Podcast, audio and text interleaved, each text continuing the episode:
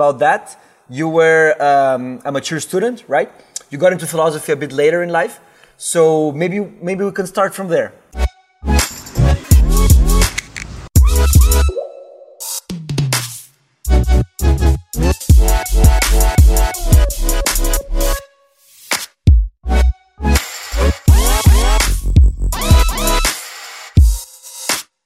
Okay, That's the cut. let's go. So, hello, Marianne. Thank you so much for accepting the invitation. We're really, Hello, really, Diego. really, really proud to, to have you. It was it was a little bit difficult to set up the timing, but we really appreciate for you to to to spare some minutes to talk to us. Yeah, thank you very much, Marianne. My pleasure too. For for our viewers, uh, Marianne has been a great figure for me in many ways, uh, a mentor. Uh, when I first got into philosophy, I I, I, I was look I was seeing one of her podcasts, uh, "Romp to the History of Philosophy," and then I saw the Critical Reasoning podcast, um, and I emailed her, and something like twenty or thirty days passed, and I didn't get a reply, and then suddenly she replied. And uh, well, I I remember Marianne, you apologized because you had the flu and you took some time to respond. But you you you, you made a big Im- impact on me because uh, it was a big response. I wasn't expecting all of that because I told you my whole story, my interest in philosophy, and you told me like Mateus, maybe if you are interested in philosophy, you should come check it out, see if it's actually what you think it is. Uh, and you actually invited me to a lecture in Oxford, and I took your word for it. and I went to two lectures there, one in, in, in Imperial College and the other was in, in Oxford. And it was great. And then I applied for, for I did a whole plan and I applied for uh, studying philosophy in the UK and the rest That is I history. Yeah, and I spent a, a month in, in Oxford, and uh, you introduced me to that philosopher, uh, José Nir, the Brazilian philosopher.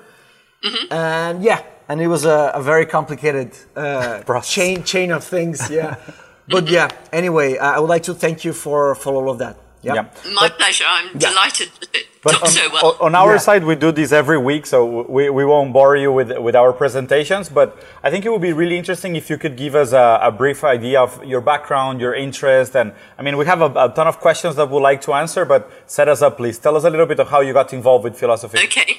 Well, I know that Matthias would like me to tell you a bit about how I came to philosophy, and that was through. I was thrown out of school at 15 um, because of truancy and disrupt- Thrown out? Wow. Yeah. Thrown out. Yep. Yeah, that I so, remember. Um, from 15, I, I had no education at all. I was traveling around the world. But when I came back, aged about 23, 24, um, I went to the Open University, which we have in this country, which is a wonderful thing. It's open access. You don't need any um, previous exams or anything. And I started doing a foundation course in arts. And halfway through that was a week on philosophy. And I found it the hardest thing I had ever done in my life. It was formal logic at the time. uh, this, this was a long time ago. This was 40 years ago. Um, and I sat up all night working on it. And in the morning, I thought that was the most interesting night I've had for a very long time.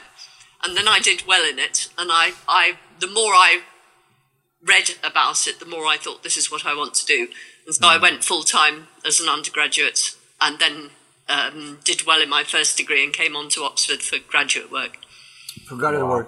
So your your your MA and then I mean not an MA, uh, it's an MPhil in Oxford. B Phil. A BPhil. Uh, it's a B Phil for Oxford, that's BPhil right. for Oxford, and then a PhD. That, that's Uh, I, incredible. I never finished my D Phil. I got a job before I finished my D Phil. Oh, really? You got into teaching before the? Yeah. Ah, okay. Yeah. Nice. So, uh, well, th- it's it's a bit of a big question, but I mean, looking back uh, in your life, uh, without the, the, the, the tools of philosophy, the, the critical reasoning, how do you think uh, life changes in a way when once you start to get into deeper and deeper questions? I mean, it's a it's a kind of a It, it is an impossible question because I, I mean it, it involves spinning the possible worlds for a road I didn't take. Uh, of yeah. course, the road I did take was the one in which I studied critical reasoning. Yeah. I'm forever thankful that I did. I mean, not least because it's paid for. yeah. You know, I, I mean, I've been working as a uh, Yeah. professional philosopher since I was um, 32, I think. Hmm. Um, I'm endlessly glad that I've studied philosophy because it does enable you to to um, approach anything that interests you in a disciplined way. Right. Uh, and there are many things that interest me. I mean, um, poli- from politics to physics. Um, I mean, any questions I might ask, like, um, you know, well, are there possible worlds? You know, is the multi world theory, multiverse, the proper interpretation of quantum mechanics? I mean, that's one question a philosopher can approach with the tools of philosophy. Um, to everything like, should we allow those who followed ISIL um, to come back to England? Which is something in the news here at the moment. Right. Um, Okay. and the tools of philosophy can be used for both these things, uh, and indeed anything else.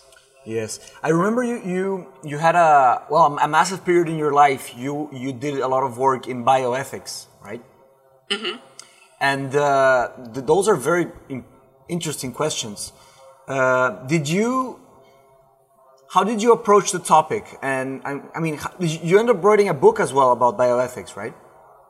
Um, I'm not sure how it came about. It, it was accidental, um, but I, I, I wrote a, um, an online course for Oxford on bioethics, and then I was Oh. approached by Cambridge University to ask a, to write a book for for Cambridge University Press on bioethics. Um, and I did that. I, I expanded um, the material I had researched into for the course for the book, and I greatly enjoyed doing it. Um, And the book has sold very well. It's been very popular. It was an introduction to bioethics and looked at things like cloning, um, genetic modification, um, the idea that we might uh, soon discover how to live forever. um, yeah. And what, what the uh, ramifications would The that be are. for society and for the individual? Yeah, they're all like very extremely, extremely profound and complex subjects. Um, I think every one of those little top, those topics will take hours of, of conversations to approach. Yeah. But one of Oh, the yeah. things, but one of one of the things that I would like to to to ask you, Mariana, and I'm going a little bit in a tangent here, as we promised we will do. Um, if you would have to make a case for the value of critical thinking and philosophy in modernity, h- how would you build a case for that? Oh, very easily. Um, I, I subscribe to what's called the dual process theory of mind. Um, we have a phylogenetically more ancient part of our mind which enables us to respond very quickly to problems. So if I hear a rustle in a bush, I run out of the way without stopping to think, is this a sensible thing to do? Correct. But then there's a supplement to that, which is our system two or process two way of thinking, um, which involves effort and attention um, and requires us really to override the process one. So if I'm I mean, maybe not running away from a rustle in the bushes, um, but at least if I think it's a tiger, I'm I maybe can work out there are not many tigers in Oxford. Um, but Yeah. it, the sort of thing, um, if you're asked, if you're told that a bat and ball costs one pounds ten pence, uh, and the, the the bat costs one pound more than the ball, how much is the ball? Most people will answer ten pence, but the answer is in fact five pence um, because the ball is five pence and the bat is one pound five pence. So uh, to think critically, you've got to override the automatic uh, assumption that it's ten Correct. You have to overcome them. Yeah. and come to the right answer. And the ability to do that and the willingness to do that, the, the willingness to put in the effort and the time and the attention to do that, um, is what enables you to uh, get away from salesmen who are putting pressure on you, for example. Right. Get away from politicians who are, who are telling you that this is what you want to do. You can stop and be critical. I mean, as Descartes said all those years ago, instead of taking what, what is presented to you at face value, you stop and you say, well, is that true? Right. I- should I really accept that? Right. And that's what uh, um, a background in critical thinking can do for you. Right. So, mm. h- and, and I I couldn't agree more. I mean, I, the more the more I listen to you, I think there's there's so much true and relevance to the way you, you place it and the way you present the idea. But it, in itself, I think it's it's almost depressing to to to see how far we are from this and and how immediate we are on. Uh, you mean as a society? As, as a society, as of course, as, as an average, no? How immediate we are as the way we approach news, the way we approach politics, the way we approach uh, uh, social conflict, and yeah. everything. Everything has become so raw, so immediate, and I think it's also in a way related to our lack of tolerance to frustration and our growing need for immediacy. And I think all these processes that take careful thinking and, and in a way a proper yeah. education behind in order for you to be ready to not to, to fall to this urge of these primary impulses of having this first process and actually giving the time to, to go into detail and understanding what are the forces moving behind. And I, am I'm, I'm feeling almost overwhelmed. How do we change that as a society? Is well, it, I mean, we've got to be a, we've got to be a bit careful because both are necessary. We we need to be able to run from the rustle in the bushes as well because right. it might yeah, be we can't tiger. forget that. Yeah, yeah. yeah. Um, and so we we need to be able to use both. Pro- I, I mean, Processes. we have to. We can't. We we have to use the first process um, as well as the second. Yeah. Um, but yes, I agree with you. I mean, unfortunately, there's there's in this society that um, rewards us for quick responses um, and in which we haven't got often haven't got time to do anything um, do any serious thinking I mean politicians in particular mm. I mean I uh, at one point I chaired something called the National Forum of Values in Community Education and the Community mm-hmm. and I had to work very close to government for three or four years and I was shocked how little time there was available to actually think about things. Mm, yeah. Um, what was um, required was quick answers, quick responses, quick thinking. Um, and actually, some problems are such that you need to, to yes. take time over them. I so I, I agree with you. We need to, to claw that back. Um, yeah, and it's quite difficult when time is at a premium. But uh, don't you think that this, uh, this idea of timing in such a premium is, is in a way inflated by just the, sh- the sheer amount of nonsense that we are fed upon because really what's the urgency of catching up on the latest gossip or on the latest uh, news about uh, you know I, I think we, fear we, of missing out i mean gossip yeah. is actually uh, we can see that yeah. that uh, evolutionary speaking gossip was probably very important. Yeah, yeah, yeah. yeah. I, I, it's, also, it's actually a primitive thing. So yeah, we I, are we are in a way uh, uh, attached to to innovation and, and, and, the news. You know, so uh, if you the more information you had. Uh, thinking primitively, yep. the best your chances to survive were. Yeah, but, so but it makes sense. Something, so the, the, the thing is like I mean our brains are wired in a way like like we we always flow where there's less fr- like less resistance, friction, yep. less resistance, mm-hmm. and uh, we flow through the. Oh, sorry. We throw we flow through the to the places where uh, we get more. I mean, gossip and information and news, and and that's that's counterintuitive in a way because that yeah. can flood your day and then there's no time left for it to breathe oh. the important ideas. Yep. I've, I've seen it. It's interesting. I remember watching the moon landings with my grandfather. Oh, okay. And as they landed on the moon, he said, "Well, that's wonderful." He said, that "In my lifetime, I've I've gone from the fastest form of transport was horses.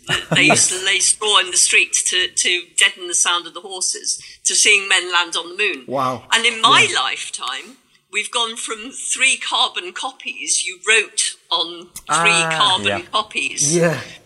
To, to cloud-based system. Yeah. I mean, it's quite extraordinary. Quite right. extraordinary. It is. But in my time at Oxford, we've gone from a pigeon post I would communicate by a, uh, to a student with writing a little note, which I would then put in their pigeonhole. On, on the pigeonhole, yeah. You or, still have pigeonholes. sent to a different college. yeah. yeah. Um, and, and that took two days and so on. Um, and it would t- so two days later, I'd get a reply.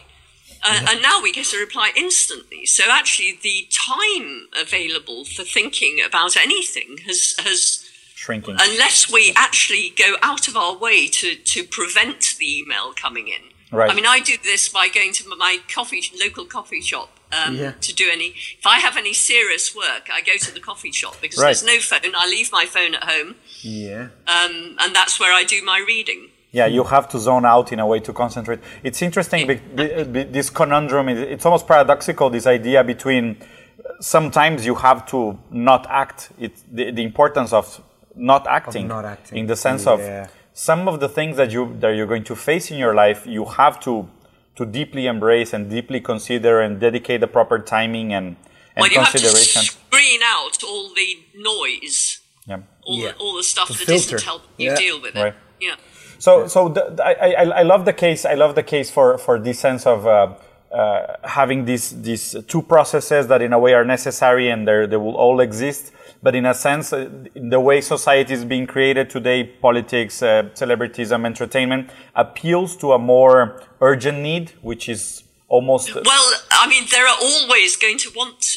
There are always going to be people who who want you not to put in the effort to of think. course, of course. Um, and of course, salesmen are, are preeminently amongst such people. I mean, they don't want you to Salesmen. stop and Yeah, think, no, and- and I think really beyond- the car you want is this really the insurance policy I mm. want? and, and I think Like, I you think- need this. and I think this this omnipresence of the salesman culture, which is in a way the, the- this this idea consumer of culture, yeah, consumerism. consumerism, capitalism, in a way like you are defined by what you consume and you, you dictate in a way the power you have over the world is the choices you make with the money you have. So so it's interesting that you fall into this trap so constantly. Well, yes, I, I don't want to blame it on capitalism. I, I mean, I dare say the socialist salesman is, is also wanting Yeah, you to buy I, a I product. agree. I agree. I mean, the, the fact is that the, you have to stop and do what Descartes said: uh, exercise skepticism, because your your senses, for example, or, or Can be deceiving belief system Yep. presents something to you as obvious, right. uh, and you can either take it at face value, or you can turn around and say, "Well, I don't okay, believe it. It Yeah. appears obvious, but but is it? Is it? Should I really accept this?" Right. So, so one very, very pragmatical question, uh, Marianne. To, to most of the people that will be hearing this, they will probably not have any background in philosophy. I think it's it's it's also amazing, but uh, we have grown a little uh, viewership, which is which is quite nice. We're very, very surprised by the results. But most of the people that we that we talk to, they're really interested about the topic, but they have no idea where to start.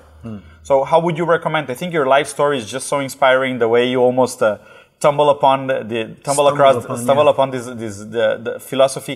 How would you suggest people approach this topic and de- start developing a more uh, deep and more structural critical thinking, a passion for this topic? Well, I, I mean, there are plenty of books around on critical thinking, including my own um, on critical reasoning, and there are numerous online courses that can be done Yes. as well. Some of them free. Um, I mean, Oxford has a, a an online course on critical reasoning that I wrote um, that is based on my book. That does cost money, um, Yeah. but if you put critical reasoning into into a search engine, you'll get a lot of stuff up. Yeah, I, I would only recommend not to do only YouTube videos because YouTube Yeah. videos, uh, I mean, sometimes they are made uh, for their own sake. You know, they're made for you to watch more of those YouTube videos, not actually for you to learn. Or with a sale purpose yeah. behind? Yeah, or with a sales Yeah. purpose behind. Yeah, uh, I remember when I asked you the same question in 2015, some years ago, uh, and you recommended to me to always have. Um, well, look for online courses, always with a good institution behind the course. And you recommended the, the meditations from Descartes. You told me there, uh, those are. I mean, they're not an extremely accessible book, but it's kind of a. Uh, they're, they're not. It's not a long book. It's not the Republic from Plato. and it's it's quite easy to read. Yeah, it's Um, quite an easy read. So the meditations is a good place to to begin. Yes, I mean it's it's um, it's very much a philosophy book. So um, Mm-hmm. I, I'm you know not sure it's ideal for those who actually want to engage in critical reasoning. Well, oh, okay, I see. Yeah, yeah. Absolutely. I mean, my podcasts have Yeah. been downloaded seven million times. I mean, they're possibly a good place to start, and they're completely free. Yeah, that was Uh, a that was a great. How was that for you? I mean, you were not expecting to have this kind of, of impact. In, in I mean, seven million people have have listened to your podcast. It's Well, this is. I mean, the University of Oxford uh, sends out these podcasts for free, um, and mm-hmm. anyone can access them from anywhere in the world. I mean, it's just a question of going to the Oxford University podcast site and putting in my name, and the critical reasoning podcasts will come up. There are two series. An earlier one and a later one, and the mm. later one is the one I recommend. Mm, okay. Uh, one question: Do you have subtitles for those in different languages? I, certainly not in different languages, I'm afraid. Uh, Um, only in English, maybe. I, I mean, the, the first one is called The Nature of Argument, and there are six uh, different pod, podcasts. Uh, I can't remember what they're all called. I'm yeah, afraid. of course. Yeah, yeah, yeah. But that's a good. That's an interesting point. Yeah, and um, But you might put a link to them on, on the site. Of course. Yeah, we will absolutely yeah, do we will that. put it. Yep. Yeah, Yep, we'll take I, I your have a on it. question for you, Marianne. Uh, Mm-hmm. So uh, with uh, with all this technology booming, I mean that you mentioned uh, from the moment you were born or today, and uh, and it's not stopping anytime soon. uh, there are all of these uh, implications and remnants and reminders of the of this massive advance of technology. Uh, I don't want to blame capitalism or socialism. I just I just want to talk about the technology. What do you think the technology is doing to, to the way we see the world, our worldview, our way of interacting with each other? How is that changing from?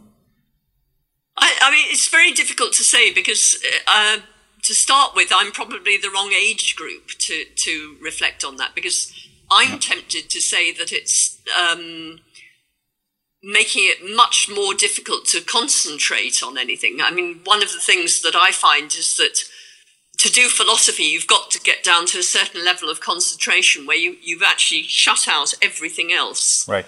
Um, and if you're hooked on social media, if you're needing to check your Facebook and Twitter feed every five minutes, or even your email account, Yeah. um, it's very, or if you've got your email account dinging every time something comes in, it's very difficult to get to that level of concentration. And if that were to go away, that that would be a really real loss. Um, but then, as I say, I, I'm of an age where I didn't have to deal with social media and email and so on. Well, I- I disagree. I think you're in the right age group to talk about this because you you had. I do know both. You know both, yeah. Many people that I mean, many kids that are growing up today, they, will already never have the comparison. They already have a tablet. I mean, on, on their face when they are very young, and uh, a lot of TV, Yeah. sc- not one TV screen, but I mean, five or six screens every day. So they're not gonna have the chance to see, you know, the the other side. Take- I, I think it really is quite threatening because I, I do think it's very important that we learn how to concentrate and one uh, and also I think that we're bored and let our mind wander and be creative. yeah. If, Um, if it's you're very fed, easy not to be bored today as well. Yeah, we, we don't we don't have enough time to be bored, which is which is um, it's amazing. Well, so so if we take this idea to to, to the extreme, um, Marianne, in the sense that so so let's extrapolate a little bit. If, if we say okay, so the tangent is technology will keep evolving Keep in a way, right? yeah. Keep will keep in this in this in this direction, and I will expect. In a way, people to develop a more educated sense of content curatorship, let's call it. So you can, in a way, curate a little bit better what type of content Yeah, you should fil- spend time. filter some ideas, Yeah, yeah. and you should filter some of the Content. Of, of the content that is that is fed to you, right? But it mm-hmm. seems it seems people is not being able to do that because the velocity of content being created versus our capacity to adapt to it and curate it is it's it's it's uncomparable. Let's let's let's say. Well, uh, the other difficulty, of course, is is that we're used to learning from our elders, at least when we're children. Right. And of course, with the new technology, um, a lot of this is difficult because Yeah. actually children know far more than their elders. Yeah. I mean, my godson can come here. He's he's 13, and and he can deal Yeah. with things that I, you know, even though I'm quite technologically. Uh, savvy, I- you know, yeah. he just runs rings around me uh, at Right. the age of 13. But, Yeah. but, but then again, if, if I keep stretching this logic, so let's say, okay, so So, technology yeah, is still advancing. We have not developed or we can't catch up with our ability to curate the quantity of content generated. So if we extrapolate this idea almost dystopically, does it mean that uh, there will be no time for critical thinking? I, well, that would be a disaster if that is true. I mean, surely a point must come where where um, um, people are going to realise that if they want to think properly, they they're going to have to shut things out. They're going to have to to shut out some of the noise. Right. And I don't think that human human beings naturally do want to think deeply. I think. Um, I mean, we are rational Yeah, we, people. we, we have strive we strive for meaning. I agree. But do you think in the in the midterm the intervention should come from because I think there is some you know maybe I, and I don't want to misuse the word, but almost some level of Machiavellism in the way uh, digital content is created because it's almost naively manipulative in the sense that um, they are they are pushing for this frenetic consumption. So does it need to be regulated internally from the from the Well, it goes, creators? goes back to salesmen, doesn't it? Uh, I mean, Facebook is selling us their their course, yeah. algorithms, Yeah. uh, and they've sold it very successfully, and there are people who are hooked on it. Yeah, Um, they, they are and selling. Same with Twitter and WhatsApp and Instagram and all, Yeah. all the Yeah. others. Yeah, Um, and, and we are the I mean, that- products.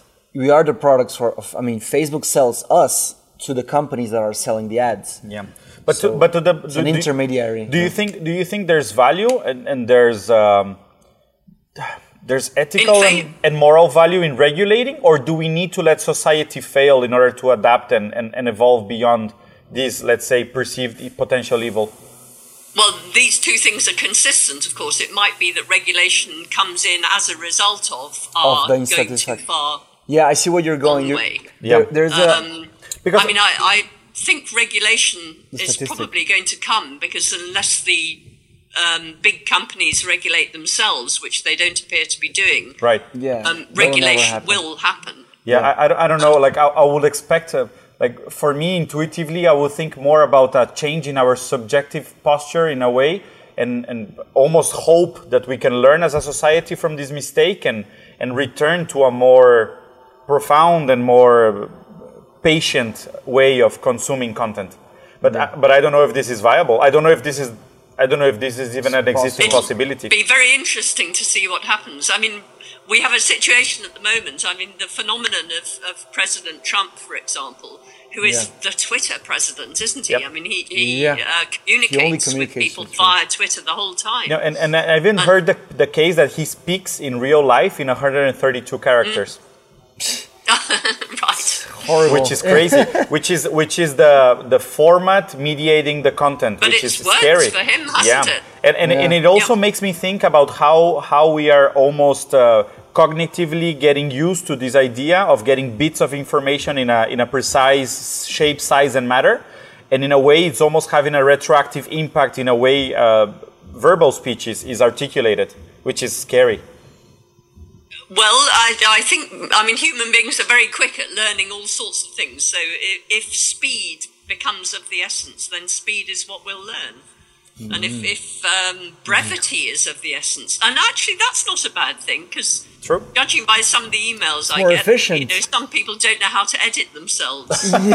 yeah darwin will be proud you know, I, I be- think brevity is a very good thing on It's the a quality, yeah. i agree Yeah, I think like all these platforms are just not exactly the right place to learn. I mean, because they're they Well, all they're certainly bad if, if that's the only platform on which we learn. Yeah, I agree. That's certainly bad. But but Yeah. I think they as a supplement to learning Yeah. through reading books and um, reading academic papers and things like that, I, I think Yeah. that's fine. But yeah, of course. But I'm talking about like Facebook and and Yeah. like Twitter and stuff. I mean, you can always get good links to good content, but then you have Well, to the be internet careful. is fantastic for it is fantastic It for is. learning. learning yeah. what's out there. It But the is. problem is like some algorithms, they just reward. Uh, it's the salesman, the salesman algorithm. We can call it that, like the the, the the co- the consumer algorithm, and essentially it rewards people that just stay for longer periods of time and Right. click more. You know, Exactly, and, and that's that's my, my moral issue with it because uh, we know that algorithms are designed to reward uh,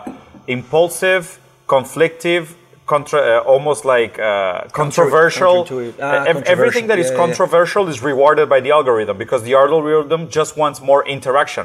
It Well, doesn't. I'm, I'm not sure that's true actually, because I mean, one of the worries about Facebook is is that you end up in your own little um, bubble. Yeah, bubble in this echo, echo chamber. without ever hearing from anyone who thinks differently from you. Correct. Um, and that that's a very bad thing. I, I mean, agree. because there's no I contrasting point of view. I, Yeah. I, I agree, but in that sense, we will have as a society to either readapt our necessity for debate and human interaction to this new medium that is replacing uh, real life socialization, or we're going to have to regulate and go internally and fight the battle to, to, to reshape the battlefield and properly promote the right level of debate and human interaction. Yeah. Well, I mean, this is this is where I I mean the the fear that I had about the fact that um, the children know more than the adults because schools are like Leviathan. I mean, it- to turn the education system in Yeah. any country around is. It's- a huge job. It's a monumental job. work. train the teachers um, to deal with something like this. I mean, and and also to what extent? I mean, pornography, for example. Um, do we want schools to deal with pornography on the on the web, or do we want parents to be able to deal with that? If we want parents to be able to deal with it, how do we train the parents to know um, what's out there? I mean, parents know less about security and so on than their children do quite Exactly. often. But if, but if we take that thing. responsibility, what role does it play into the into the psychic building of the children versus what what is it what is learning from the parents? Do, do we need to delegate these to institutions? Then what are the repercussions of, of, of taking away this responsibility from the parents? Because Yeah. a lot of what you learn about most of what you learn about sexuality is, is it comes from the family knuckle, knuckle. Yeah, So the government's and, gonna have and to. arguably it should come from family yeah, as I, well. I agree. Yeah. I mean, Yeah. the government's um, gonna start. They're gonna have to hire kids in the future. I mean, if they don't understand the technology, you know, like if Yeah. it's an old government, how are they gonna deal with the issues if they don't understand the information? But of course, if you if you hire kids, you've got again the problem that you pointed to earlier. I mean, I said Of that I was probably too old to, to comment on this, and you Yeah. said no, you're the right age because you know you both, have both, yeah, pre social media and post. yeah. Um, but of course, actually, if you do to hand over the education to the kids, you've not Yeah. got anyone who. who Well, as consultants, I would say, I would add.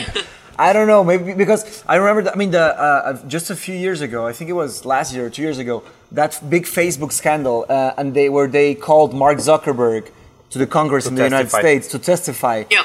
Uh, the, the people that asked the questions, they, they, they had no idea. I mean, they Yes. had a, a vague idea of how the technology worked, and that's just that's uh, that's embarrassing because these big companies, uh, uh, Facebook, Apple, Amazon, Google, Netflix now, and well, Disney doesn't use a lot of big data, but also Disney is, is using new technologies. Of course, they are. You know, they, they're taking advantage of the fact that there's no regulatory policy. bodies have no idea. So Well, uh, but but You this is something that might have to change. I mean, Yeah. the, the I, I Europe, think regulation changing. is coming, and it's coming quite fast. Yeah. But of course, the difficulty there is is legislation depends on nation states, Exactly. and these organisations are, Are not global. Um, are global. They're not Yeah. not uh, tied to any one nation state. Exactly. We, sti- we still have this border mentality, which is very geographical and physical, trying to impose rules on something that is intangible. It's almost Well, like it's not just a mentality. It's it's also, I mean, the global legal system yeah, um, is still in its infancy, isn't it? yeah. I read an idea uh, a few days back, uh, actually on YouTube. That it, um, but I, you can learn from YouTube as well. Counter saying what I said just a few minutes ago. Uh, that was like uh, in, the, in the in the great history of the world, the global power has not. I mean, it's the exception that global power today or a few years back is tied to a country. So generally, it was like a monarchy or like a, a group of people or a, or a religion. And uh, today we see the world like who are the global superpowers, and that that's just like 400 or 600 years ago, where like uh, like the United States or like the UK were like the, the global dominant uh, power in the world. And this idea I read said like this is already changed. Like the, the people that control the world are not countries anymore. But they are, but- No, you But, know. but don't you? Well, but don't you think there's a ruling ideology that replaced this idea of the old monarchy yeah, well, it's a, it's a, it's an evolved version of this global It's power? an, exactly. It's an evolved idea of this of the monarchy. You know, it's uh, it's a well, you could you could make a monetary case, you- monarchy. You, could make a case for a superior meaning, which is the ruling ideology, which in a way is more powerful and more influent, you could say, than than than, than global powers or, or lo- local powers. I don't know. I mean, maybe what we need is a, a world government, a global government. I mean, we have all sorts of things like international trade laws, international airline Yeah. Uh, regulations, and that sort of thing. And, And- we're and I- going to need much more of that. Yeah. I mean, terrorism has no um, national Borders. boundaries. Yeah. I agree. Uh, it actually strives on, on the fact that there are borders. And, and in the other sense, I think most of the most pressing issues for the for human condition today are global in a way like how do we approach this idea of cloud-based technologies and uh, you know these blurring lines between the individual and the cloud knowledge sustainability and our impact on the environment, uh, migratory systems in between countries, distribution of wealth. Like all these things can't be solved with local governments based on borders. It's just like we're trying to retroactively adapt an antiquated mindset to, to a new set of problems that don't well, fit. I, twas ever thus, uh, and particularly with new technology, twas ever thus. Uh, I mean, mm. always we have.